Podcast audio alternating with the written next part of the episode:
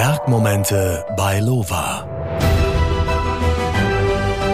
Auf den Spuren von Abenteurern und Bergmenschen.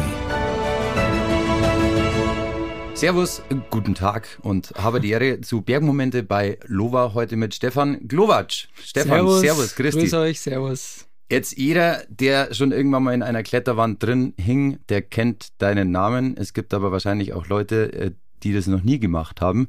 Du bist Profi-Bergsteiger, du bist Extremkletterer, du bist Podcast-Host, du bist Firmengründer, du hältst Vorträge, du weißt, wie man segelt, hast auch schon mal einen Grapper hergestellt, habe ich rausgefunden. Das sind so die Sachen, die man im Netz über dich entdeckt. Wie würdest du dich denn selber vorstellen, also als Mensch?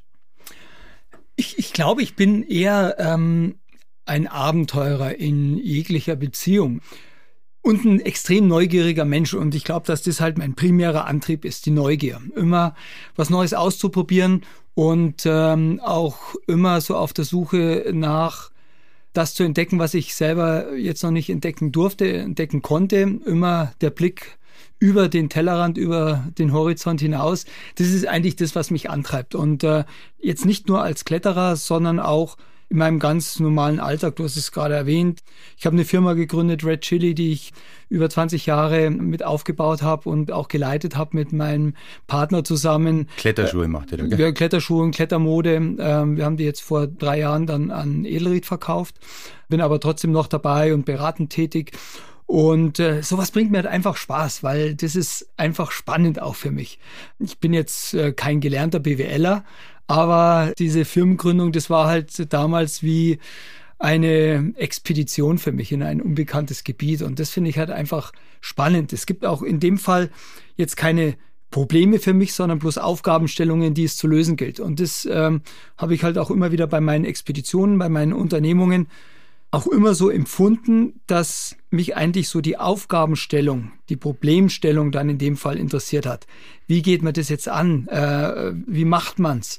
Vielleicht, wenn man auf der geplanten Route A nicht hinaufkommt, was gibt es für Möglichkeiten, die so zu korrigieren, dass man trotzdem noch eine Chance hat, den Gipfel zu erreichen? Und sowas finde ich halt einfach unglaublich spannend. Also dann wäre aus dir auch ein guter Kfzler geworden eigentlich. Ähm, ja, in der heutigen Zeit finde ich das ziemlich spannend, ja, was da passiert. Du hast einen Camper, gell? Ja, genau, ja. Selber ausgebaut oder? Ja, also schon äh, nach meinen Vorstellungen ausgebaut, aber ich habe es ausbauen lassen, weil sonst wäre ich heute noch nicht fertig. Jetzt hast du gesagt, du bist äh, süchtig nach Neuem, also suchst immer nach neuen Herausforderungen. Ist es eine ähnliche Sucht, wie andere Leute süchtig nach Schokolade sind oder Zigaretten? Also kann diese Sucht auch mal vielleicht nicht so positive Auswirkungen auf dich selber haben? Also schokoladensüchtig bin ich auch. Äh, ehrlich sagen, da bin ich in bester Gesellschaft. Aber ich würde es nicht als Sucht bezeichnen, weil äh, Sucht ist, bedeutet immer eine ganz klare Abhängigkeit. Also ich bin jetzt nicht abhängig. Ich kann auch einen Berg von unten anschauen und sagen, hey, der ist schön, da muss ich nicht unbedingt oben stehen.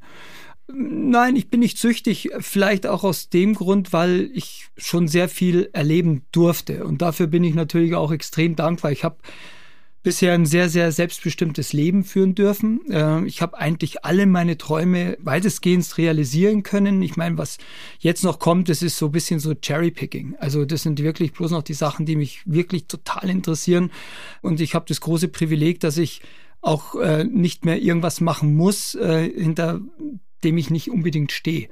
Ähm, und das ist ein ganz großes Privileg und dafür bin ich sehr dankbar. Und äh, soll man sagen, also drum ist es vielleicht auch so, wenn du mir heute das Bergsteigen und das Klettern wegnehmen würdest, wäre das zwar sehr schmerzhaft, aber ich glaube, ich hätte genügend Energie und auch Visionen, dass ich irgendetwas anderes finde, was mich erfüllt und äh, was mich vielleicht genauso äh, auslastet und, und glücklich macht, äh, wie das Bergsteigen selber auch. Weil das Bergsteigen hat mir eigentlich so schöne Momente beschert und, und ich hatte so tolle Augenblicke, die ich genießen durfte, die für mich eigentlich so der wahre Reichtum im Leben bedeuten. Also das ist das, warum ich auch immer wieder aufbreche, um diese Augenblicke erleben zu dürfen, weil das ist für mich der wahre Reichtum im Leben. Das ist das Erlebte. Und ähm, das kann mir halt eben auch keiner mehr nehmen und daran erinnerst du dich ein Leben lang. Und das prägt dich auch und das bringt dich weiter und das formt dich auch als Mensch. Und ähm, da muss ich ehrlich sagen, wenn ich jetzt vor meiner Kiste stehen würde und sagen, okay, du hättest einen Wunsch frei, was würdest du gerne anders machen im nächsten Leben, würde ich sagen, ich würde es genauso wieder machen. Was hat er denn erlebt, der Stefan Glowacz? Also was sind denn deine schönsten Bergmomente? Fangen wir mal damit an. Ach, den gibt's eigentlich nicht, den schönsten Bergmoment. Es sind äh, die vielleicht so, mit die intensivsten äh, Bergmomente. Also vor allem, wenn's wenn es immer hart wird, dann sind es natürlich auch immer sehr intensive Augenblicke, Momente, Phasen im Leben. Also wenn du wirklich dich anstrengen musst, wenn du über dich hinauswachsen musst, um eine Wand äh, klettern zu können. Da gibt es zum Beispiel, ja, gibt es viele Routen. Also viele Routen, ähm, viele Erstbegehungen jetzt in den letzten Jahren oder in meiner Karriere, um die ich wirklich kämpfen musste. Zum Beispiel Kaisers neue Kleider im Wilden Kaiser war damals sicherlich einer der schwierigsten alpinen Sportklettereien. Aber, aber gehst du immer an deine Grenzen, um auch wieder was Neues über dich selber zu lernen? Also so klang das gerade? Ich glaube schon, ja klar, weil also mich interessiert es einfach und ich bin neugierig darauf, ob ich auch in Bereichen bestehen kann, die ich jetzt selber noch nicht so kenne, wo ich keine Erfahrung habe. Zum Beispiel haben wir vor drei Jahren Grönland überquert, von West nach Ost. Ja.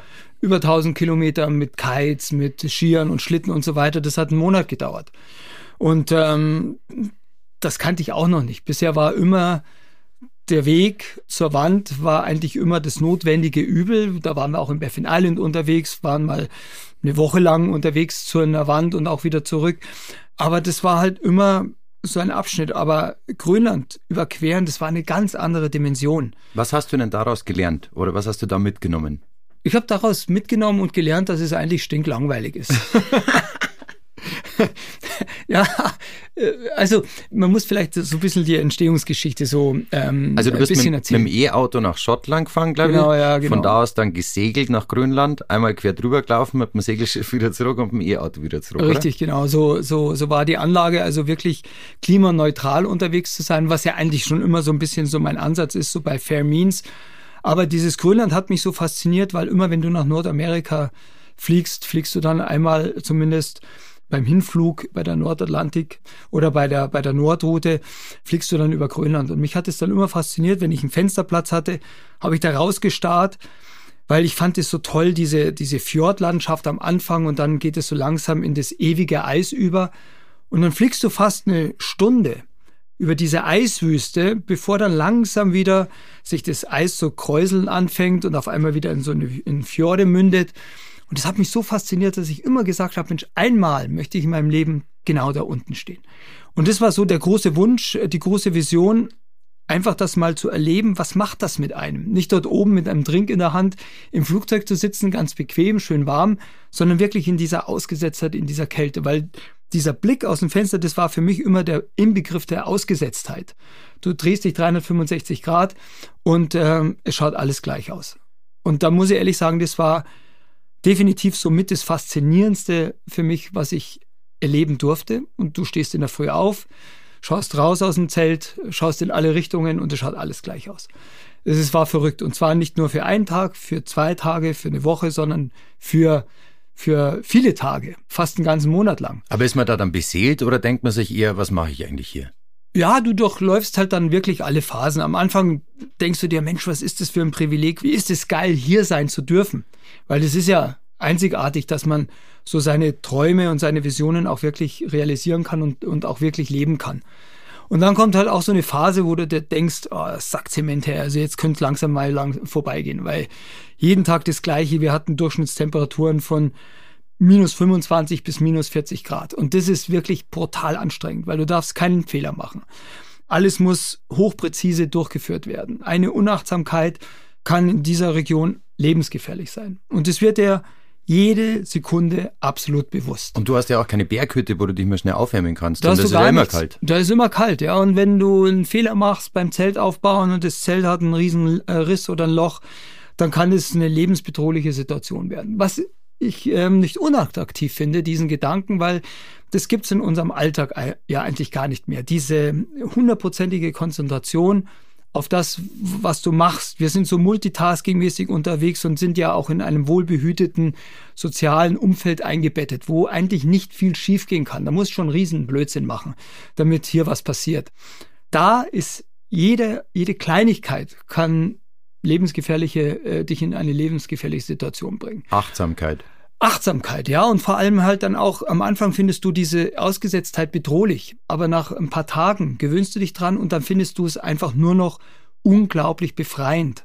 Du weißt ganz genau, auch wenn du ein Satellitentelefon dabei hast, ist es überhaupt nicht gesagt, dass du äh, Hilfe holen kannst. Weil wenn du in der, Mitte vom Inlandeis stehst, dann ist es eine militärische Rettungsaktion, die erforderlich wäre, um dich dort wieder rauszuholen.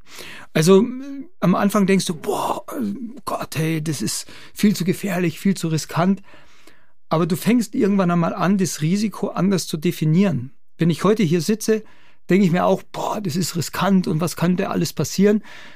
weil wir es einfach nicht mehr gewohnt sind, Selbstverantwortung zu übernehmen für uns selber und für unser Team. Aber das lernst du, weil das ist bei uns irgendwie Menschen so im Instinkt verankert. Das schulst du wieder, das holst du dann wieder hervor und auf einmal funktionierst du auch im Team. Wir waren ja zu dritt unterwegs wie so ein Uhrwerk. Jeder hatte seinen Platz, jeder wusste ganz genau jeden Handgriff am Abend beim Zeltaufbau, den er zu tun hat äh, und auf den er sich konzentrieren muss. Und dann wird dann auch irgendwann einmal nicht mehr viel gesprochen, sondern dann ist es, wir sind festgelegte, immer wiederkehrende Abläufe, die du in höchster Präzision durchführst. Und irgendwann sagst du, boah, jetzt, jetzt könnte es langsam mal wieder vorbeigehen. Gell? Wie ist denn das, wenn es dann vorbei ist und wenn man dann wieder daheim ankommt und das erste Bier trinkt? Ja, das sind halt schon immer so tolle Momente, muss ich ehrlich sagen, weil für mich generell das so im Einklang steht. Ähm, dieses Genießen was wir haben, was die moderne Zivilisation uns bietet und dann aber das auch freiwillige Entbehren, um die Zivilisation wieder mit allen seinen Annehmlichkeiten genießen zu können. Mhm. Weil du kannst keine Freude empfinden, wenn du das Leid nicht kennst. Also das ist immer so eine Dualität. Und ähm, dafür bin ich halt einfach auch sehr dankbar, immer wieder mich in Regionen begeben zu dürfen, wo ich entbehren muss und das Entbehren wieder kennenlerne, um eben halt auch das, was sich äh, mir bietet in meinem Umfeld, diese Annehmlichkeiten nicht als selbstverständlich zu empfinden, sondern als, als Privileg, hier in, in, so einem, in so einem Land leben zu dürfen, mit so einer unglaublichen Sicherheit, mit diesen Strukturen. Und das ist für mich nicht selbstverständlich, muss ich ehrlich sagen. Gibst du mir recht, wenn ich sage, das musstest du aber auch erst lernen, weil von dir stammt auch der Satz, Arroganz ist ein Privileg der Jugend. ja klar, ich meine, das ganze Leben ist ein, äh, du durchläufst Phasen und äh, du hast Phasen, äh, wo du äh, rückblickend betrachtet vielleicht sagst, Mensch, was war denn da für ein Arsch? Äh, wie war denn da unterwegs? Das kann ja wohl gar nicht wahr sein. Aber das Schöne ist ja, dass, dass man immer lernt, dass man auch geprägt wird von dem, was man tut, was man macht. Und das Bergsteigen hat mich natürlich sehr geprägt, in jedem Bereich. Also nicht nur, was, über was wir gerade gesprochen haben, äh, was das Entbehren angeht, sondern auch zwischenmenschlich, auch zu realisieren, dass man selber Grenzen hat, körperliche und mentale Grenzen hat. Und das ist eigentlich schon, das Bergsteigen ist schon auch eine Schule fürs Leben. Auch das Scheitern zum Beispiel ist eine Schule des Lebens. Und du kannst ja das Scheitern als, als große Niederlage betrachten, aber auch als Chance. Ich meine, das hört sich jetzt irgendwie platt an und, ähm, und, und banal, aber es ist tatsächlich so, da wo ich am meisten gelernt habe, war, wenn ich irgendwas falsch gemacht habe. Weil das hat sich so eingeprägt und so eingebrannt, dass ich gesagt habe, na, so funktioniert das nicht. Wir waren zum Beispiel dreimal am Cerro Morajon in Patagonien unterwegs und ähm, das erste Mal sind wir krachend gescheitert in, äh, am, am Cerro Morajon. Wir wollten eine über 1000 Meter hohe Wand klettern in völliger Isolation und äh, wir haben viele Fehler gemacht in der Herangehensweise, in der Vorbereitung, weil wir es auch nicht besser wussten. Aber wird es dann erst interessant für einen Stefan Klobatsch? Dann wird es interessant, ja. Also wenn, wenn die Leute anfangen zu sagen, was, warum gehst du da schon wieder hin? Warum tust du dir das an? Dann wird es für mich erst spannend. weil das ist genau da, wo du einfach unglaublich viel dazulernst und über dich selber erfährst und lernst. Und ähm, ich habe halt auch festgestellt, dass und man sieht es ja auch in vielen Biografien und das ist, was mich auch extrem interessiert bei anderen Menschen. Du brauchst für etwas eine Leidenschaft. Eine Leidenschaft, die durchaus auch eine Zeit lang mal in eine Besessenheit abdriften kann. Aber wenn du jetzt wirklich Ziele, die in deinem persönlichen Grenzbereich angesiedelt sind, wenn du die erreichen willst, dann brauchst du nicht nur diese Leidenschaft, sondern auch, du musst besessen sein von diesem Ziel, das du erreichen möchtest. Das siehst du in der ganzen Wirtschaft so, das siehst du in der Politik so, das siehst du im Sport so. Leute, die Außergewöhnliches geleistet haben, die waren besessen von dem, was sie gemacht haben, von ihrer Vision. Also du meinst, auch wenn man gerade eine Firma gründet, dann musst du eigentlich von deiner Idee besessen sein, weil sonst wird es wahrscheinlich nichts. Ja, zum Beispiel das beste Beispiel ist Steve Jobs. Mhm. Ich meine, wenn der nicht so besessen gewesen wäre, den besten Computer der Welt zu bauen, äh, das beste Design, das schönste Design zu machen. Ich meine, dann würden wir nicht vor einem Apple-Rechner sitzen. Und es zieht sich halt gerade so durch, durch alle Lebensbereiche. Ähm, und äh, das ist letztendlich in der Partnerschaft das ganz das Gleiche. Aber es braucht ja auch eine gewisse Portion, ich sage mal, Bodenhaftung. Weil wenn du die nicht hättest, dann würdest du manchmal eben am Berg stehen und durch den Geist des Wahns, sage ich jetzt mal, trotzdem weiterklettern und das wird deiner Gesundheit wahrscheinlich nicht so gut tun.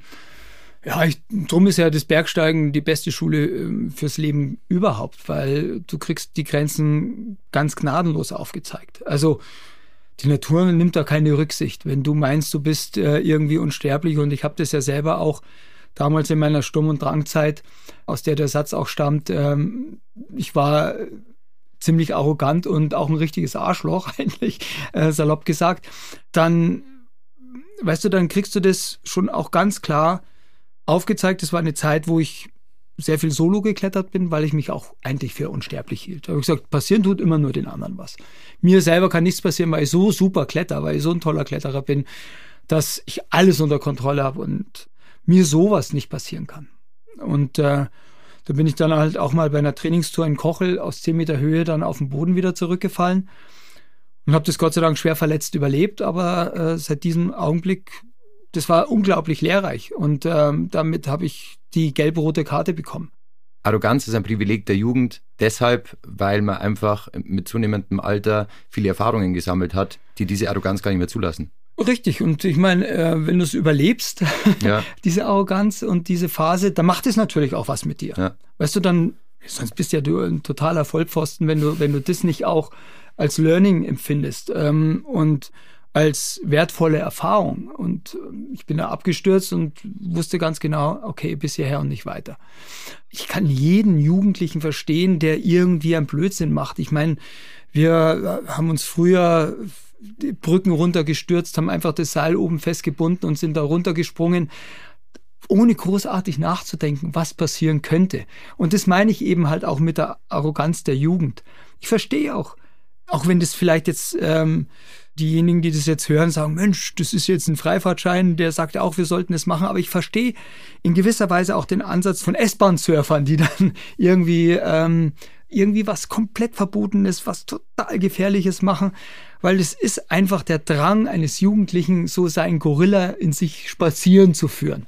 Ich meine, wir sind früher mit so alten VW-Bussen, als wir dann in Gebirge geklettert sind, in die Dolomiten, weil da haben wir irgendwann, weil es uns so stinklangweilig war äh, und in der Kolonne den Pass hochgefahren sind oder runtergefahren sind, haben wir die Schiebetür aufgerissen und haben uns dann an die äh, Regenrinne gehangen an der offenen Schiebetür und haben uns dann mehr oder weniger heraus tragen lassen in jeder Kurve äh, von der Fliehkraft und äh, sind dann waagrecht in der Luft gehangen. Gell? Die Autos hinter uns, die haben fast einen Nervenzusammenbruch bekommen. Aber so ein Blödsinn, wo du nicht drüber nachdenkst und wenn der einmal ein bisschen zu schnell fährt und du dich nicht mehr festkrallen kannst, da fliegst du aber dermaßen äh, in den Abhang runter, dass du das auch nicht mehr überleben wirst. Aber daran haben wir überhaupt nicht na äh, darüber nachgedacht, was passieren könnte. Aber weil wir haben es einfach gemacht. Weil ihr das für euch gemacht habt und eben nicht genau. für einen Social Media Account zum Beispiel. Genau, das kommt kommt jetzt nochmal dazu, das ist heutzutage, vielleicht ist es natürlich auch altersbedingt.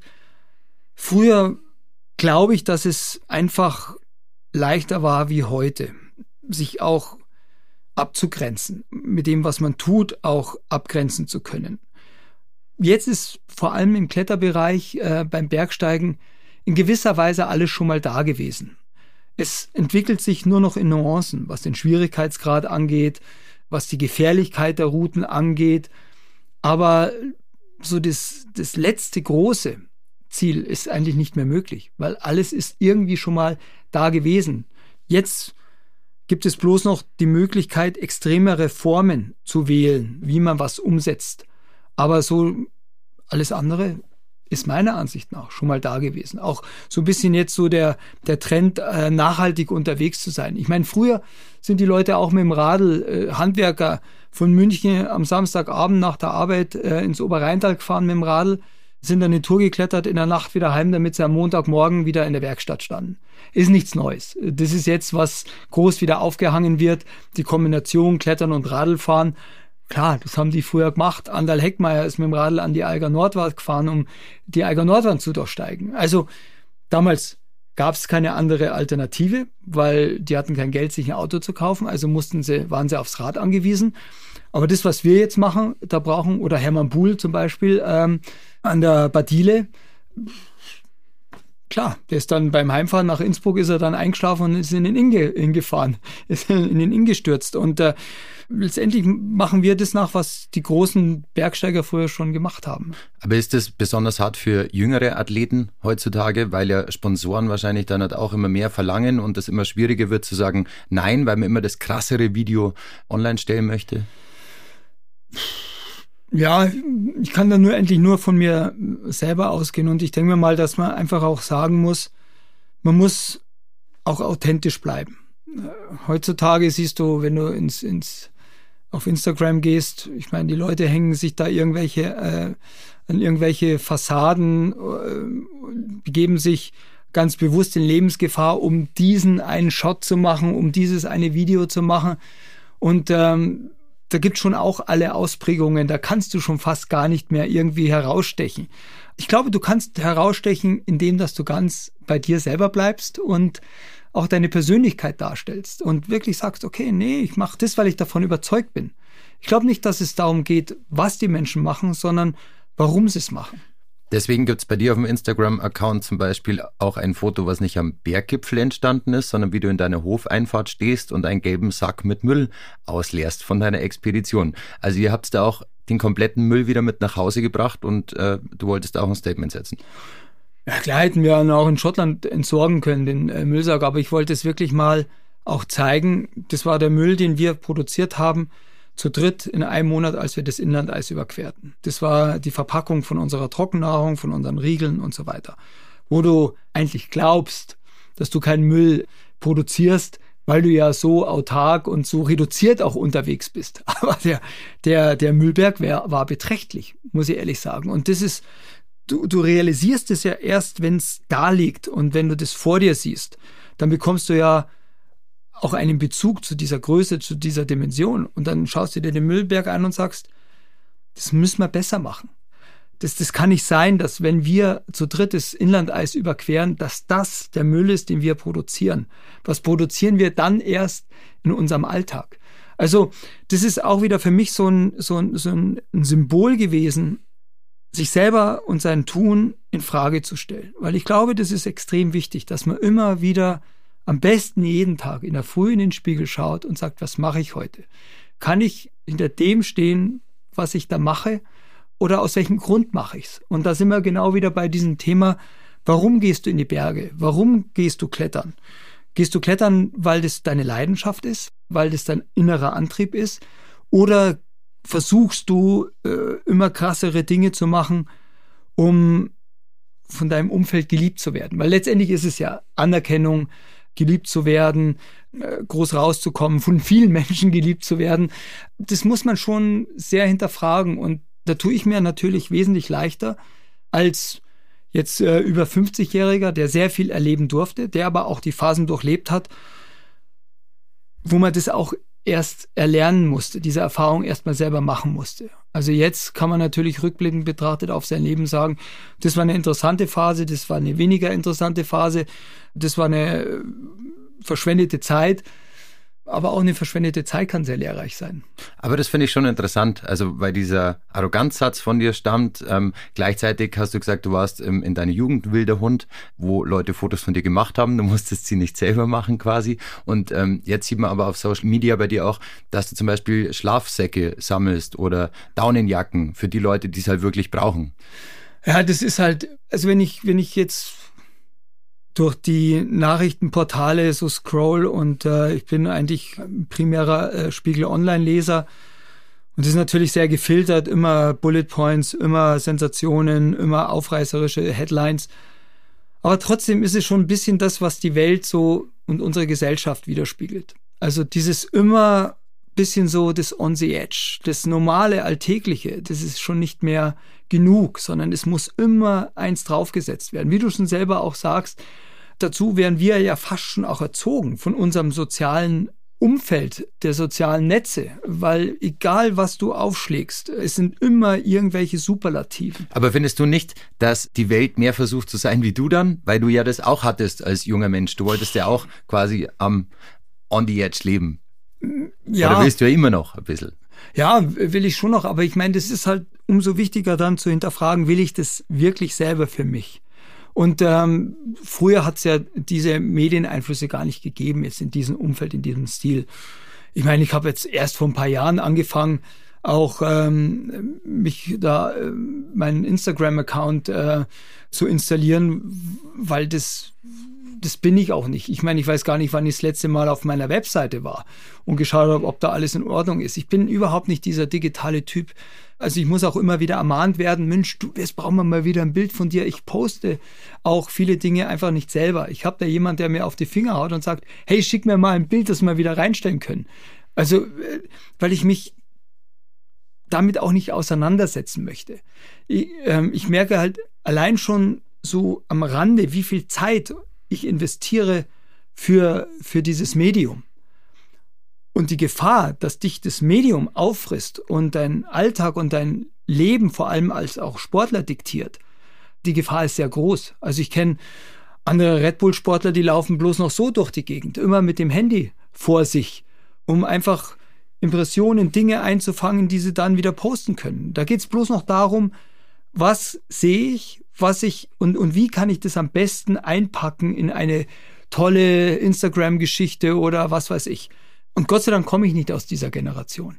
Also ich bin noch Gott sei Dank in dieser Generation groß geworden und das konnte ich mir noch gut erhalten, dass ich mich einfach oben auf den Gipfel setze und in die Gegend glotz und sag, Hackutz ist das schön. Das fehlt ja bei vielen Leuten. Einfach der Genuss dann auch oben zu sein und einfach mal ein Herrgott und guten Mord Zeit zum Lassen. Also, ja, oder im Wirtshaus zu sitzen und ja, einfach genau. im Biergarten und zu schauen. Ja, was ich sehr sympathisch finde bei deinem Instagram-Account, ich habe auch ein paar Videos angeschaut und äh, zwar ohne, dass ich ihn kenne, aber dein Spätzle der Schlesi, der mit der Steirischen einfach mal da hockt und spielt. Was sagt denn der zu deinen Stories? Weil der macht immer so einen Eindruck, als hätte er eigentlich keinen Bock, dass du ihn da jetzt gerade filmst, aber das sind so schöne Momente, wie gerade beim Aufstehen am Brunnen, beim Zähneputzen oder ja, es, es menschelt halt einfach sehr. Ja, weil, also für mich ist es halt auch so wichtig, dass ich das, was wir machen, halt auch wirklich so darstelle, wenn, wenn ich es schon darstelle, ähm, wie es halt auch wirklich ist. Weißt du, und ich meine, dann sitzen wir halt ähm, äh, vorm, vor unserem Truck und, und da spielt er halt Diatonische, was er halt wirklich ja jeden Tag macht, weil er besessen ist, äh, das zu ler lernen zu wollen und der nervt halt dann seinen, seine ganzen Kumpels immer damit, dass er da hockt und, und da rumträllert äh, halt, gell? Und äh, aber na, ich frage dann schon immer vorher, ob ich, das, ob ich das veröffentlichen darf und dann sagt er, ist so mir wurscht. Aber es sind die Momente, deswegen machst du es eigentlich, damit du eigentlich mit deinem Spitzel unterwegs bist und das andere ist halt so ein Nebenprodukt. Ja, also, das ist also, das ist so noch, nicht halt einmal, noch nicht einmal im Promillbereich äh, von dem, was wir bei unseren Reisen erleben und was wir tatsächlich da auch ins Internet stellen, weil wir fahren zusammen weg, um auch das gemeinsam erleben zu können. Also wir sitzen dann vor unserem Truck und dann schauen wir den Sonnenuntergang an, haben wir Flaschen Wein offen und sagen, hey, sag mal, was ist das für ein Privileg, hier sitzen zu dürfen? Und rennen nicht rum mit unserem Handy und machen, äh, machen Brüdel. Klar machen wir mal ein paar Bilder, aber das ist eher so beiläufig, nebenbei. Gott sei Dank glaube ich, dass nach wie vor wir leben um des Lebens Willens und nicht um des ähm, Postens Willens. Gibt es denn einen Bergmoment, der dir in Erinnerung geblieben ist, den du vielleicht jetzt noch nicht so nach außen getragen hast? Ich bringe jetzt mal ein Beispiel von mir. Ich war einmal am Berg und bin dann runter. Sonne ist gerade untergegangen und dann ist die Wolkendecke aufgebrochen und ein Sonnenstrahl ging über den Diesbach-Stausee und es war einfach, man hat zwar Bier getrunken und es war einfach der schönste Moment überhaupt. Also, was ist da so ein Moment, wo du sagst, genau dieser Punkt, genau diese Sekunde, das kann sich keiner für eine Million kaufen? Ja, das sind, das sind halt eben halt auch genau diese, diese Augenblicke, diese Momente, genau so wie du es jetzt beschrieben hast. Darum geht's mir auch im Leben. Also das können ganz banale Dinge sein. Ging mir ganz genauso, zum Beispiel in Venezuela. Wir sind dann im Porterledge gesessen äh, bei unserer Erstbegehung äh, Behind the Rainbow und äh, links und rechts, da regnet es ja jeden Tag, äh, sinnflutartig. Am Nachmittag kommen ein paar Gewitter ähm, über den Gipfel zusammen und die entladen sich und unglaubliche Wassermassen ergießen sich dann über die Wände äh, runter. Da musst du erstmal genau sehen, wo du überhaupt hochklettern kannst, weil nicht, dass du irgendwann einmal dann im Wasserfall drin stehst. Also das ist halt unglaublich beeindruckend, weißt du, und dann hast du das Gefühl, du bist sicher, sitzt in deinem Porterledge, schaust du über diesen venezolanischen Urwald. Und genau das passiert dann auch. Auf einmal bricht dann diese Gewitterwolkendecke auf und dann beleuchtet der Lichtstrahl, der Sonnenstrahl einen Punkt in diesen giftgrünen Urwald, weißt du, und dann denkst du, boah, das schaut ja abgefahren aus, gell? Und dann, und dann ist der Spot auf einmal wieder weg. Aber dieser eine Moment, auch wenn der bloß Sekunden andauert, der ist so intensiv, dass du den nie mehr in deinem Leben vergessen wirst. Und das ist so ein, wie so eine Art Metapher für dich. Und in dem Moment weißt du auch ganz genau, warum du immer wieder den Aufwand betreibst, an solche Orte wieder zu gelangen. Ob das jetzt Venezuela ist oder ob das Grönland ist, ob das Patagonien ist oder die Antarktis ist. Also könnte man sagen, egal wie vergesslich man eigentlich ist, die Kamera kann man daheim lassen, weil die Momente, die es wirklich wert sind, die brennen sich automatisch ins Gehirn ein. Ja, würde ich jetzt auf alle Fälle mal sagen. Und ich glaube, dass du diese Momente auch, wenn du die Kamera immer vor Augen oder vor allem dein Handy, wenn es eine Kamera ist, dann ist es ja auch ein bewusster Vorgang. Weißt du, nimmst die Kamera raus, du musst die Schärfe einstellen, Blende du musst einstellen. den Ausschnitt, die Blende einstellen, ja. du musst den Ausschnitt wählen. Dann ist es nochmal was anderes, weil, weil diese Handlung wesentlich bewusster machst, wie, wie äh, dieses Inflationäre einfach mit, mit der Handykamera durch die Gegend laufen. Natürlich ist es schlau gemacht, dass sie so eine Kamera in so ein Handy einbauen, was so eine hohe Qualität hat. Nicht nur Bilder, sondern halt auch Videos. Aber du erkennst eigentlich diesen Moment nicht mehr oder nimmst ihn eigentlich nicht mehr in dieser Intensität wahr, die dir was persönlich auch bringt und die was macht mit dir. Und alles bleibt dann auf einmal auf einem bestimmten Plateau stehen. Du hast keine Ausschläge mehr nach oben. Es ist eine, eine durchgehende Linie, äh, wo auch die Emotionen immer flacher werden. Du schaust dann dir zwar die Bilder an und sagst, wow, super Bild, aber, aber das ist bedenklich, meiner Ansicht nach. Es hat aber nicht mehr die Wertigkeit, weil du kein Album oder so hast, sondern sie liegen ja eh nur auf einer Festplatte. Sie liegen auf einer Festplatte rum und diese Bilder machen ja dann auch nichts mehr mit dir, sondern äh, andere erfreuen sich dran, aber das ist so inflationär, weil äh, das scrollst du mal durch und dann drei Millisekunden später hast du wieder ein tolles Bild. Also du nimmst es ja auch gar nicht mehr als Betrachter so wahr, wie man früher vielleicht ein Bild betrachtet hat, wo man eine Zeitschrift sich gekauft hat und eine Doppelseite gesehen hat und sagt, boah, geil, das ist Wahnsinn. Wolfgang Güllich im Yosemite Valley. So, sowas gibt's ja gar nicht mehr. Und das ist schade und da tut mir auch die junge Generation leid, für die das mehr oder weniger gesetzt ist, diese Art von Wahrnehmung. Ich kenne es Gott sei Dank noch anders und mir wird es auch immer wieder bewusst, wenn auf einmal ich über die Stränge schlage mit meiner Fotografier, Handyfotografiererei und wo ich mich selber ermahne und sage, du, jetzt lass mal gut sein, weil ich meine, äh, es ist schon fast so ein Suchtverhalten, was man auch ganz bewusst bekämpfen muss. Das ist genauso wie mit dem Bier trinken. Weißt du, und dann hockst mit deinen Kumpels zusammen, da trinkst ein Bier, dann trinkst du ein zweites Bier und dann äh, gibt's eine Feierabendhäube und dann äh, gibt's die jeden die, Tag. Gibt's die Feierabendhäube dann um fünf ja. und dann denkst du, Mensch, jetzt ist sie mir, ah, eine geht schon noch. Weißt du, und dann schleicht sich da auf einmal so ein Unding ein, dass du auf einmal drei Häube am Abend trinkst, ohne dass dir das richtig bewusst wird. Wie ist denn das bei so einem Extremkletterer wie dem Stefan Glowacz? Also ist da einmal eine Gipfelhäube mit dem Gepäck? Na, das mache ich schon. Also ich bin jetzt da, also es gab jetzt mal so eine Phase so im ersten Lockdown, wo das genauso ein bisschen so Einzug gehalten hat, wo wo wir auch kein Projekt vorhatten, wo ich auch jetzt nicht unbedingt mich auf irgendwas vorbereiten musste und wo wir eigentlich das früher eher so ein bisschen entspannt gesehen haben. Ja, dann wurde das halt eher so spaßeshalber so betrieben, das Klettern. Also da bist dann klar wie trainiert und klar wie was gemacht, bin geradelt und so weiter, aber halt ohne ganz konkrete Zielsetzung, weil keiner auch wusste, wo die Reise eigentlich hingeht. Dann durftest du auch nicht mehr nach Arco zum Klettern fahren und dann hast du gesagt, ist ja wurscht, dann bleiben wir halt daheim. Und dann bist du halt dann an meinem Abend, weil es ja so schön war, im Biergarten gegangen und ja, dann ist es halt entspannter gewesen, gell? Das ist zwar auch mal wichtig, dass es solche Phasen gibt, dass man auch mal loslassen kann, weil wir hatten zwei sehr intensive Jahre vor uns oder hinter uns, ähm, wo wir in Grönland unterwegs waren, wo auch sehr viel passiert ist, äh, wo wir auch sehr viel Glück hatten, weil es, wir mal in einen wirklich Hardcore-Steinschlag kamen und äh, Glück hatten, dass wir das überlebten.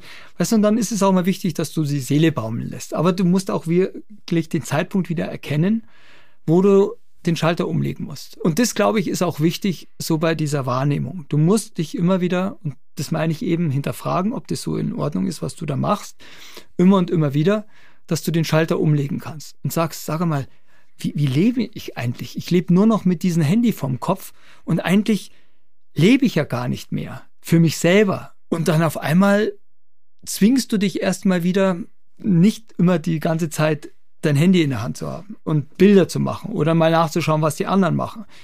Und das ist eine, so eine wohltuende Zeit, wenn du auf Expedition bist, wenn du zum Beispiel auf Segelschiff gehst und du läufst aus und dann ist der Handyempfang weg und dann packst es ganz unten rein und dann geht's erstmal nur um deine Kumpels, um das, was passiert du stehst am Ruder draußen und auf einmal merkst du auch wieder diese Kleinigkeiten, diese Details wahrzunehmen. Weißt wenn eine, wenn du durch ein Nebelmeer äh, segelst weißt, und du siehst nichts, alles verschwimmt, das Wasser mit den Wolken, alles ist weiß und auf einmal taucht neben dir ein Delfin auf. Mhm. Weißt du, und du starrst den Delfin an und sagst, ach Gott, ist das. Und ist du denkst geil. halt nicht, wo ist mein Handy, ich muss ja, ein genau. Foto machen. Und du hast überhaupt kein Bedürfnis, dann zum Handy zu greifen, ja. sondern das ist ein Augenblick nur für dich. Und ich glaube, dass das ganz, ganz wichtig ist, als Jugendlicher, auch als, als Kind, vielleicht auch durch Erziehung äh, von erwachsenen Menschen, die eine gewisse Erfahrung haben, dieses Gleichgewicht wiederherzustellen. Weil ich glaube, dieses Gleichgewicht existiert momentan nicht mehr. Also Extreme sind durchaus wichtig, aber man muss dann doch immer wieder mal die Balance finden oder das Richtig, Mittelmaß. Genau, ja. Jetzt ist so, du, du bist ein Radler, du bist ein Bergsteiger, du bist ein Kletterer. Und gerade beim Klettern verlässt du dich ja eigentlich auf diese zehn Finger.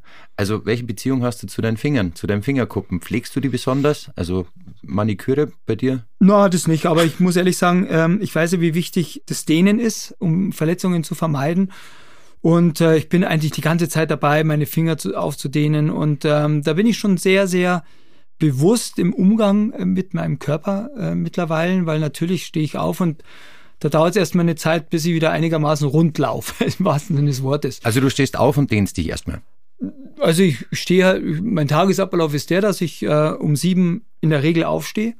Dann wurschtel ich ein bisschen rum, trinke einen Kaffee und um spätestens um halb neun äh, stehe im, im, im Trainingsraum. Momentan. Weil ich so ein Trainingsprogramm habe, äh, wo ich jeden Tag äh, so einen Trainingsplan bewältigen muss, was einen Tag leichter fällt, äh, manchen Tagen halt äh, weniger leicht. Aber es gehört halt einfach eine unglaubliche Disziplin dazu. Und wenn ich dann irgendwann an meinem Trainingraum unten stehe, in meinem Keller, dann ist alles in Ordnung, weil dann bin ich wieder in meiner Welt. Aber ich zirkel um diesen Augenblick herum, zu sagen, so und jetzt geht's los.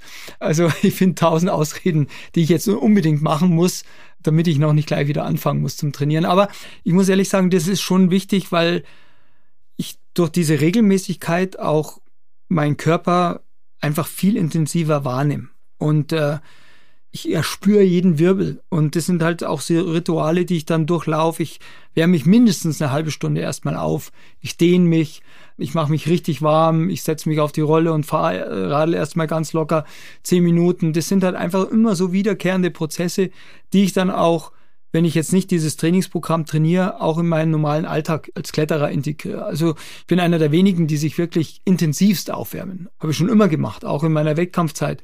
Mindestens eine halbe Stunde richtig gedehnt, richtig aufgewärmt, weil sonst würde mir das auch gar keinen Spaß machen. Aber tut's mit zunehmendem Alter nicht automatisch mehr weh? Also wie, wie geht man mit dem Altern um als so ein extremer Sportler wie du? Ja, das ist schwierig. Das ist, äh, muss ich ehrlich sagen, das ist echt hart. So diesen Augenblick und der kommt einfach zwangsläufig. Du nimmst es zwar nicht oder du glaubst es, dass du davor gefeit sein wirst, aber es kommt der Augenblick, wo du realisierst, dass es jetzt keine großen Ausschläge mehr nach oben geben wird. Das war bei mir so, als ich so Anfang 40 war. Mhm. Wo ich gemerkt habe, oh, so die, bis dahin konntest noch die ganzen jungen Wilden, konntest noch ein bisschen fernhalten und so, mhm. und mit immer größerer Anstrengung zwar, konntest die noch einigermaßen im Schach halten, aber auf einmal fangen die Kerle dann an, so Kreisel um dich herum zu klettern, gell? Und du kannst tun und machen, was du willst. Du kommst da einfach nicht mehr mit. Ja, und, und dieser Augenblick, dieser Moment zu realisieren, so, ab jetzt ist hier eine Wachablösung. Und zu akzeptieren wahrscheinlich auch ist schwierig, oder? Und es ist ein Prozess, das dann auch letztendlich zu akzeptieren. Wenn du es dann irgendwann einmal akzeptiert hast und wenn du Gott sei Dank auch so viele Ziele realisieren konntest im Vorfeld, dass du dir selber und anderen nichts mehr beweisen musst. Und ich glaube, das ist ein ganz wichtiges Privileg. Wenn du das Gefühl hast, ich muss es keinem mehr beweisen. Also ich muss jetzt nicht irgendwie, und vor allem muss ich es mir nicht selber beweisen. Weil ich muss jetzt nicht auch noch diesen Berg oder jenen Berg machen, der momentan angesagt ist, sondern ich konzentriere mich nur auf das, was mich selber noch wirklich interessiert. Und das ist ein, wiederum dann auch eine tolle Erkenntnis, vielleicht am Ende eines schmerzhaften Prozesses, wo du deinen Frieden schließt mit dem, was du gemacht hast und was jetzt in Zukunft noch für dich kommen wird. Und du weißt ganz genau, dass das was anderes sein wird. Weil du kannst nicht immer auf gleich hohem Niveau klettern. Das geht halt einfach nicht. Du musst dich verändern.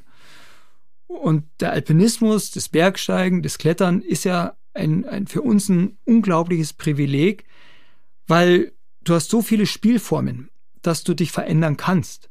Als Fußballer kannst du dich nicht verändern. Da kommst du in ein gewisses Alter, die, die wirklich auf ihren Körper geachtet haben, die können vielleicht noch bis 35, vielleicht äh, bis Anfang 40 irgendwo im Ausland noch spielen, aber dann ist es vorbei. Und wenn du einmal als Fußballer abgetreten bist, da kannst du vielleicht noch Trainer werden und so weiter. Aber wenn du in jungen Jahren Super Bowlerer warst und Wettkampfkletterer, dann hast du im Nachhinein ja noch einen Riesenstrauß an Möglichkeiten, die du dann trotzdem noch betreiben kannst. Du wächst halt dann eher so in den Abenteuerbereich oder du versuchst das, was du im Klettergarten geklettert bist, in große Wände zu übertragen. Voraussetzung ist natürlich auch immer die Neugier und vor allem die Leidenschaft auch dafür. Das kann, du wirst es nicht ertragen können, dass du sagst, Mensch, ja, oh ja, klar, wäre ich Abenteurer, geil, was muss ich machen, Grönland überqueren. Wenn du da nicht eine Leidenschaft empfindest dafür, dann würdest du auch nie in der Lage sein, Grönland überqueren zu können, weil irgendwann kommt der Punkt, wo du sagst, oh nee, also das ist mir jetzt einfach zu hart.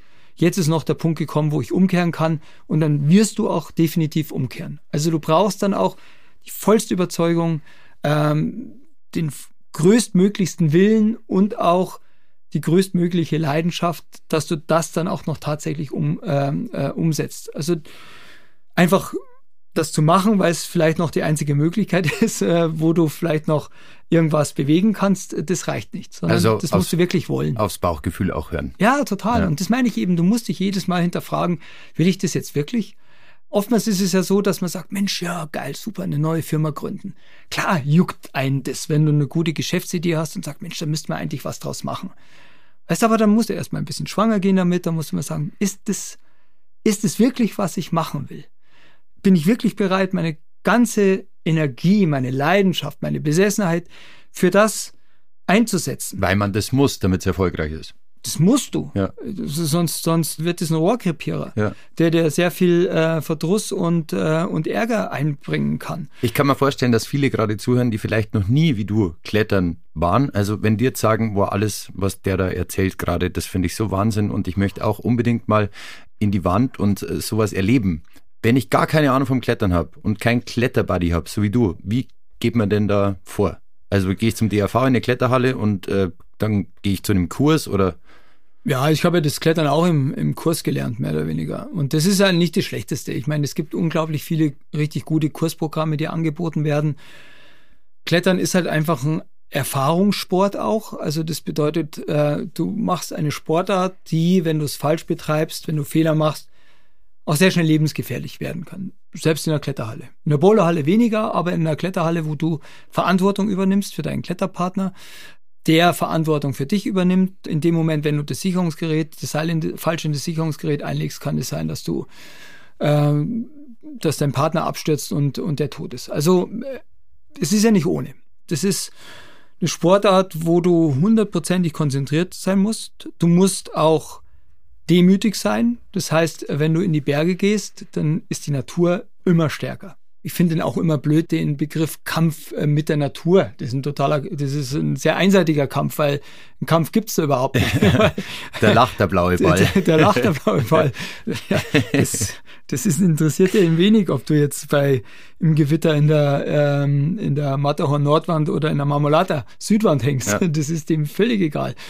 Dir vielleicht dann in dem Moment nicht so, aber aber dem blauen Planeten schon. Aber ähm, es geht auch nicht, dass man Bergsteigen oder Klettern in einem gewissen Niveau so als einer von vielen Sportarten betreiben kann. Das geht halt einfach nicht. Also Entweder also mal so ein bisschen quasi. Ist deine Kernkompetenz ja, ja. und es dreht sich auch alles um das Klettern und du verbringst jede freie Minute im Fels und beim Klettern, so wie ich es früher halt auch gelernt habe. Ich hatte halt das große Privileg, dass meine Eltern mich schon in die Berge mitgenommen haben, da konnte ich noch kaum richtig laufen. Ja. Und in der Zeit entwickelte ich auf ganz spielerische Art und Weise diese Instinkte, die natürlich notwendig sind, um ohne großartig drüber nachzudenken, Gefahrmomente erspür. Dann, im, im, wenn du, wenn du dann später dann weitermachst und in extremere Regionen dann vordringst. Und das musst du dir erst erarbeiten. Das musst du dir erstmal erfahren. Aber viele denken ja, ähm, bevor ich jetzt zum Klettern anfange, kaufe ich mir erst einmal ein Klettersteigset. Aber ich habe die Erfahrung gemacht, also ich bin voll in die Berge unterwegs, sicher nicht so viel wie du, aber ich habe nach dem fünften Klettersteig einfach gemerkt, es ist nicht meins. Es ist so ein CD, das ist einfach so ausgesetzt und das ist so gefährlich. Also würdest du vielleicht sogar sagen, dass Klettersteiggehen manchmal gefährlicher ist als zu klettern mit einem guten Buddy? Weil du einfach anders abgesichert bist, weil du dich abstoßen kannst und dann nicht drin hängst im Seil? Also ein Klettersteig ist somit äh, jetzt, wenn du stürzen solltest und äh, wenn du sagst, okay, du stehst da äh, drei, vier Meter über dem letzten Ring oder noch weiter und das ist ja alles jetzt nicht total überhängendes und steiles Gelände, sondern du kannst immer irgendwo aufschlagen und du hast da Stifte rausstehen. Und also ich muss ehrlich sagen, die Klettersteige, die ich so gegangen bin, meistens im Abstieg, weil äh, von irgendeiner Wand wieder runter vom Gipfel. Also da habe ich mir oft gedacht, boah, Sackzemente. Also wenn du jetzt da stürzen solltest, gell, ähm, auch wenn du ein Klettersteigset hast, wäre das mit schwersten Verletzungen verbunden. Und äh, ich muss ehrlich sagen, da ist extremes Klettern wesentlich sicherer, weil du schlägst nirgendwo auf, du fällst halt ins Seil, wenn du alles richtig machst. Aber ich empfehle jedem, der sagt, Mensch, ich möchte einfach klettern, ich habe nicht diese Erfahrung, dann gehst du mit jemand, der diese Erfahrung hat. Und äh, da ist das Geld für einen Bergführer sehr, sehr gut angelegt, weil der der auch in der Zeit, wo er mit dir unterwegs ist, einfach viel Erfahrung vermitteln kann und du weißt auch, dass der dafür ausgebildet ist, über drei Jahre hinweg, dem seine Sicherungstechnik und äh, seine Lehrtechnik auf dem allerneuesten Stand ist und äh, da kannst du auch getrost und sicher mit so jemandem unterwegs sein. Und das ist hervorragend angelegtes Geld. Und das bringt halt dann einfach Spaß, wenn du weißt, da ist einer, der weiß ganz genau, was er tut und da bin ich in absolut sicheren Händen. Von dem kannst du dann lernen, wie du es richtig machst und äh, da gehst du halt mal eine Zeit lang mit einem Bergführer zusammen und dann machst du halt so deine eigenen Schritte. Bei mir waren es nicht Bergführer, sondern das war die Bergwacht. Ich bin gleich, als ich diesen Kletterkurs absolviert hatte in den Teinheimern, ähm, dann bin ich in die Bergwacht gegangen und das waren meine Bergführer letztendlich. Die haben mich dann an die Hand genommen, haben mir das gezeigt, was ich gerade beschrieben habe. Ich wollte eh gerade so auf diese Tipps quasi ähm, eingehen, aber dann, dann machen wir das als erstes gleich.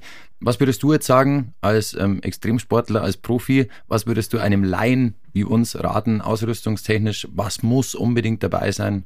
Vorhin haben wir schon, was muss unbedingt dabei sein? Biwaksack, Erste-Hilfe-Set? Ja, es kommt natürlich immer darauf an, was du machen willst. Wenn du jetzt zum Beispiel im hochalpinen Gelände unterwegs bist, dann muss natürlich eine eine funktionierende Notfallausrüstung ähm, immer dabei sein. Klar, Wie schaut Rettungsdecke, Biwaksack, äh, du brauchst eine gute äh, Apotheke, eine Bergsteigerapotheke, um Erste Hilfe leisten zu können, aber du musst es auch anwenden können. Also das bedeutet quasi einfach nur ein Erste-Hilfe-Set mitnehmen, das bringt wenig, wenn du, wenn du nicht weißt, was du machen musst, wenn jemand wirklich abstürzt. Äh, was passiert, wenn du an eine Unfallstelle kommst und dann ist gerade einer ein paar Meter abgestürzt, hat vielleicht einen äh, offenen Oberschenkel, Halsbruch, was natürlich das Übelste ist, was passieren kann.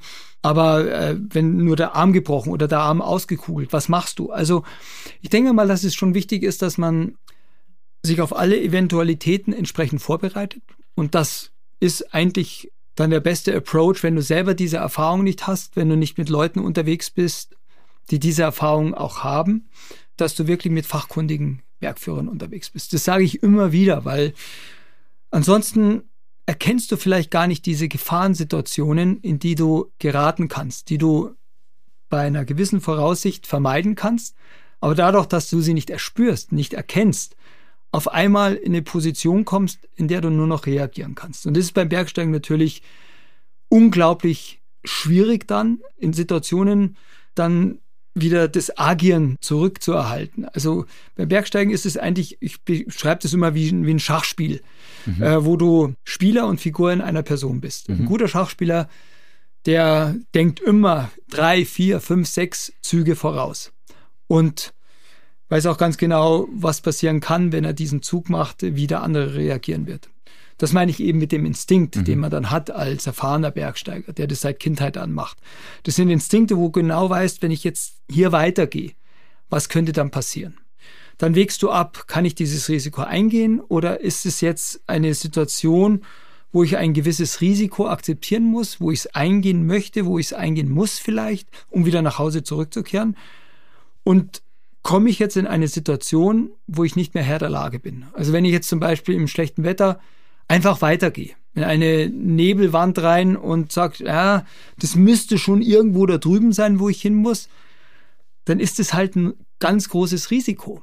Wenn so der Schneefall einsetzt und hinter dir die Spuren äh, zuschneit, wo du noch nicht einmal mehr in deinen eigenen Spuren wieder zurückfindest. Oder weißt, ob du Handyempfang hast. Ganz genau. Und das ist halt, und selbst mit dem Handyempfang, der sitzt halt dann da, die, die Temperaturen fallen unter 0 Grad und auf einmal kühlst du aus, weil du nicht die richtige Ausrüstung hast, mhm. dann wird Bergsteigen unglaublich schnell lebensgefährlich. Und dessen musst du dir auch immer bewusst sein und dann halt mit einem notwendigen Respekt auch in die Berge gehen. Also wer keinen Respekt vor der Natur hat, wer keinen Respekt vor den Bergen hat, was da passieren kann vor der Gefahren, der gehört dann auch nicht hin. Und das nützt jetzt da nichts irgendwie wilder Mann spielen, das ist das falsche Umfeld dafür. Weil es, wie gesagt, sehr schnell lebensgefährlich werden kann. Also das bedeutet quasi, lieber mal früher zurückkehren. Das ist eigentlich der beste, ähm, wenn man sagt, wenn du unterwegs bist, dich nicht mehr sicher fühlst, kehr einfach um. Versuch nicht irgendwas zu provozieren, eine Situation zu provozieren, aus der du vielleicht selber nicht mehr aus eigener Kraft rauskommst. Und das sollte man sich dann immer vor Augen halten. Du sollst immer aus eigener Kraft wieder zurückkehren können. Und äh, das ist eigentlich so immer das oberste Gebot für mich auch gewesen, bei allen meinen Unternehmungen. Weil umkehren bedeutet, man kann dann noch viel mehr Bergtouren in seinem Leben gehen als Richtig. vielleicht die Klar. letzte. Ja, und äh, genau, eben. Weißt du, und vor allem kannst du dann sagen, wenn du zurückkehrst und sagst, ah, Zifix, was habe ich denn jetzt für einen Fehler gemacht? Na, ich bin ja erst um 12 Uhr losgegangen, um mhm. drei ist das Quitter losgegangen, mhm. gehe halt morgen um sieben in der Früh los. Das hat ja immer einen Grund, warum irgendwas passiert ist. Hast du denn noch einen Tipp? Also du bist im Werdenfelser Land aufgewachsen, in Oberau, glaube ich, gell? Mhm. Hast du einen Tipp, eine Bergtour, den du den Hörern gerne mitgeben würdest? Also, wo du sagst, der ist jetzt noch nicht ganz so überlaufen und da hat man noch ein bisschen Ruhe für sich. das sage ich nicht. Das habe ich mir gedacht. Na, aber ich muss ehrlich sagen, ich habe jetzt mal letztes Jahr mit Freunden, bin immer wieder durchs Höllental auf die Zugspitze gelaufen. Und natürlich ist es eine unglaublich beliebte Tour. Aber sie ist auch so vom Anspruch her mit das Beste, was man eigentlich bei uns auch so machen kann. Ich muss ehrlich sagen, das hat mir ja selber so viel Spaß gemacht, weil du verschiedene Bereiche durchläufst. Du gehst unten im Ort weg, gleich vom netten Biergarten, mhm. gehst dann weg, dann durch die Höllentalklamm durch, ein Naturspektakel. Auch je nachdem, zu welcher Uhrzeit du unterwegs bist, äh, kommst oben auf die Höllental-Angerhütte. Eine super schöne äh, Hütte mit total netten Wirtsleuten wo man übernachten kann. Man kann das aber natürlich dann auch ein bisschen verschärft machen, indem dass man ganz früh am Morgen losgeht und in einem dann auf die Zugspitze hochläuft. Das ist sehr anspruchsvoll, weil du dann von der Höllental-Angerhütte dann langsam dann in den Felsbereich kommst, dann musst du so einen Klettersteig gehen, dann kommst du auf den Ferner und dann kommst du halt oben wieder in den Fels rein, um direkt dann am Gipfel an der Zugspitze anzukommen. Wobei ich aber Unglaublich auch, vielseitig. Wobei ich aber auch denke, die Variante über die Rheintalangerhütte hintenrum, so für welche, die noch nicht so geübt sind, die dauert zwar länger, das ist also ein bisschen gemütlicher, aber von der Landschaft her auch wahnsinnig schön. Ja, oder über Skattal drüber und ich meine, muss ehrlich sagen, gut, den Gipfel muss man jetzt einfach mal ausklammern, weil das ist einer der hässlichsten Gipfel äh, des gesamten Alpenraumes, aber der Weg ist ja dann das Ziel und die Wege, die sind wirklich großartig. Und wenn man es wirklich auch noch ein bisschen verschärfter haben will, was auch eine sehr, sehr anspruchsvolle Tour ist, aber landschaftlich großartig ist zum Beispiel der Jubiläumsgrad von der Zugspitze rüber zur Alpspitze oder andersherum, wo es ein bisschen anstrengender ist, weil es ja dann nur noch berghoch geht. Ja. Also da gibt es noch genügend Möglichkeiten und ich muss ehrlich sagen, nach wie vor ist für jemanden, der selbstständig äh, bereits klettert, zum vierten, fünften Schwierigkeitsgrad des Oberrheintal eigentlich das Maß aller Dinge. Aber das ist jetzt gut, dass ich dich da habe. Also ich bin in Fahrhand aufgewachsen, auch bei Garmisch, also Nachbarort eigentlich von mhm. Oberau. Und ähm, wenn man da aufwächst, dann erziehst du quasi immer diese Alpspitze. Du siehst diese Zugspitze. Es ist mit die schönste Aussicht auf dieses Gebirge von Fahrhand aus, finde ich. Und es hat halt immer noch den Reiz, beziehungsweise den Jubiläumsgrad zu gehen. Jetzt gehe ich relativ häufig in die Berge, fühle mich nicht nur trittsicher, sondern gehe echt, ja, oft. Aber man hat doch so einen gewissen Respekt, weil anscheinend ist es dann doch ziemlich krass. Also wie geht man da dann am besten vor, wenn man sich sowas vielleicht noch gar nicht zutraut oder gar nicht weiß, was einem erwartet? Recherchiert man da erstmal im Internet, redet man mit Leuten, die das schon gegangen sind? Wie macht man sowas? Also was wir immer machen, selbst bei Expeditionen, wir versuchen alle Informationen, die es über dieses Gebiet gibt, ähm, Erfahrungswerte, die andere Expeditionen dort gesammelt haben, einfach zu recherchieren und dadurch natürlich auch in der Planungsphase Fehler zu vermeiden, die andere schon gemacht haben. Weil wenn es andere schon gemacht haben, dann muss man es nicht unbedingt selber auch nochmal mhm. genauso machen. Also das heißt, alle Informationen, die es darüber gibt, Jubiläumsgrad ist relativ einfach, da gibt es genügend im Netz nachzulesen, da gibt es einen Kletterführer, ist anspruchsvoll in jedem Fall und da sind wir genau wieder an dem Punkt, ähm, wenn man sich selber nicht sicher ist und weiß, dass das genau an der Leistungsgrenze liegt, äh, dieses Unternehmen, dann nehme ich mir einen Bergführer, weil mhm. dann, äh, dann habe ich halt wesentlich mehr Spaß und kann diese Tour dann auch wesentlich besser genießen. Es ist zum Beispiel so, ich mache das zum Beispiel auch in Gebieten in Chamonix, was ich nicht selber kenne im Winter, wenn ich irgendwelche Skitouren mache, wenn ich irgendwelche Rinnen fahren will. Oder auch in, am Arlberg. Ich weiß, dass da ganz viele ähm, Hänge sind, die grasbewachsen sind und so weiter aber kann sie nicht genau richtig zuordnen, die Beschaffenheit vom Winddrift und so weiter, dann nehme ich mir auch einen Bergführer. Äh, mein gut, es sind viele Kumpels, äh, mit denen ich dann gehe, aber teilweise, wenn ich ja mit Freunden unterwegs bin, dann nehmen wir uns einen Bergführer und sagen, okay, jeder zahlt mit ein und dann haben wir wenigstens einen ortskundigen Kenner, der auch genau darauf eingeht, was wir erwarten und was wir wollen dann hast du viel mehr Spaß, anstatt die ganze Zeit irgendwie so zweifelnd dann unterwegs zu sein. Hm, da stehst du da oben an dem Hang und denkst, oh, können wir jetzt da reinfahren, können wir nicht reinfahren. Also das ist doch keine Freude. Wenn man sich dann Bergführer nimmt, genauso beim Jubiläumsgrad, da kann man darüber gehen und hat halt wirklich Spaß und nicht nur Stress. Bergmomente bei Lova mit Stefan Glowacz. Vielen herzlichen Dank, dass du heute Zeit für uns gefunden hast. Es hat wirklich Spaß gemacht. Ich kann nur drei Stunden mit dir weiter Sehr gerne, ja. Aber irgendwann müssen wir wahrscheinlich aufhören. Merci dir, alles Gute und vor allem bleib gesund und stabil. Sehr gerne. Das wünsche ich jedem von euch auch. Bergmomente bei Lova. Auf den Spuren von Abenteurern und Bergmenschen.